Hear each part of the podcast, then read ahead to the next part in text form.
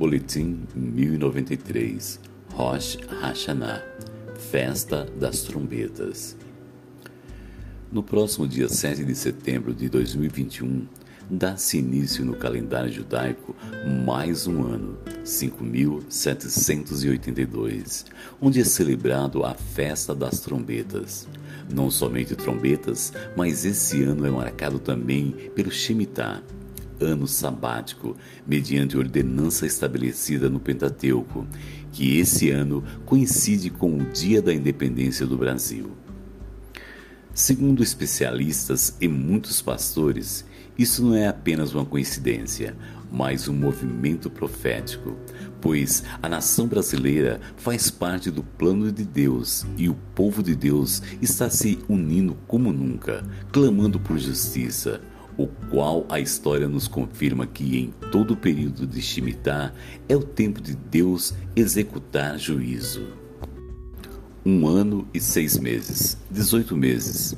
Em pandemia, é fácil prever crises financeiras globais, mas não é coincidência que muitos outros Shemitahs ocorreram imensas dificuldades financeiras para o mundo.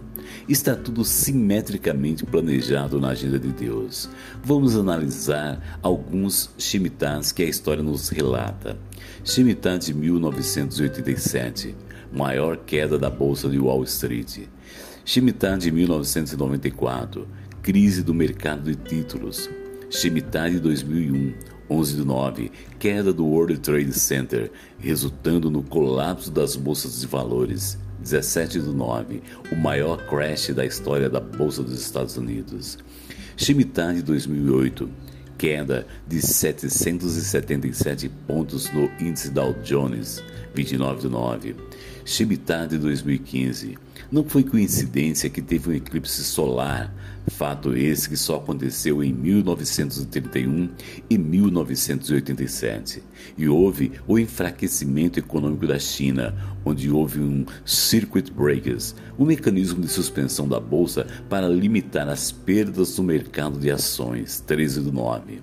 Shemitah de 1931 foi quando a Inglaterra abandonou o padrão ouro desencadeando falhas de mercado e falências de bancos ao redor do mundo. Impressionante que os caracteres judaicos desse novo ano, de 1 de Tirs Rei, 7 de 9, 21, é interpretado como construindo a casa para o futuro. Primeira de Tisrei, segundo a tradição, é comemorado o aniversário da criação de Gênesis 1, aniversário do planeta. Porém, seria um mistério que, desde a lei, há mais de 3.500 anos atrás, estabelecida por Deus nos dias de Moisés no deserto, teria uma chave para que vai acontecer com os outros mercados financeiros globais?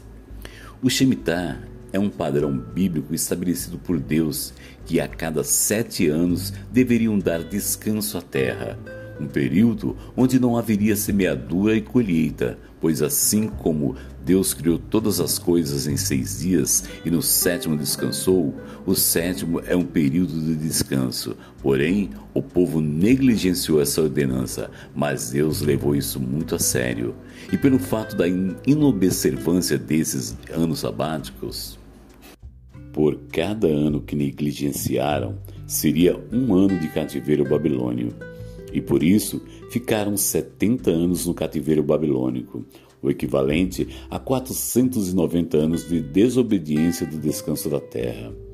E o povo judeu, no ano 586 a.C., foi exilado na Babilônia, pois assim, forçosamente, a terra prometida, o solo, ficaria 70 anos de descanso, porém, através de um juízo de Deus.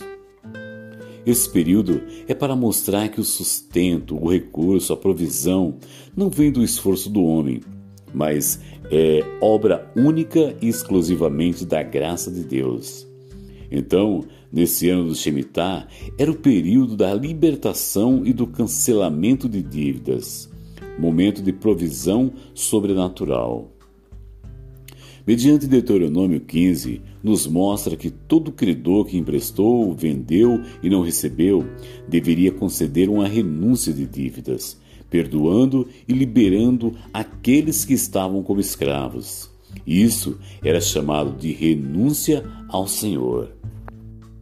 Deus separou um dia para ele e o santificou, no sábado. Deus dá o dobro da assunção e sua revelação de acordo com as especificações da Bíblia. Assim como o sábado é o descanso semanal das pessoas e dos animais, a terra também tem o seu sábado. Seis anos são para a semeadura, mas o sétimo ano é de descanso. Esse é o ano Shemitah. Além disso, qualquer fruto do campo é considerado sem dono e pode ser colhido por qualquer pessoa. No ano Shemitah, tudo que há na terra volta a ser de Deus, e ele permite que qualquer pessoa pegue do fruto. Esse também é um período em que todas as dívidas são perdoadas, conforme as regulamentações bíblicas. É um ano em que Deus estabelece justiça social e permite que haja um nivelamento. É um tempo de recomeço, restituição e também um tempo de juízo. Há um juízo e um abalo nas nações envolvendo mudanças econômicas e governamentais. Deus abençoa e recompensa os fiéis, e há prejuízo entre aqueles que não são. Então, há um equilíbrio social no mundo. Alguns descem e outros sobem. Texto: Apóstolo Cleiton Nantes.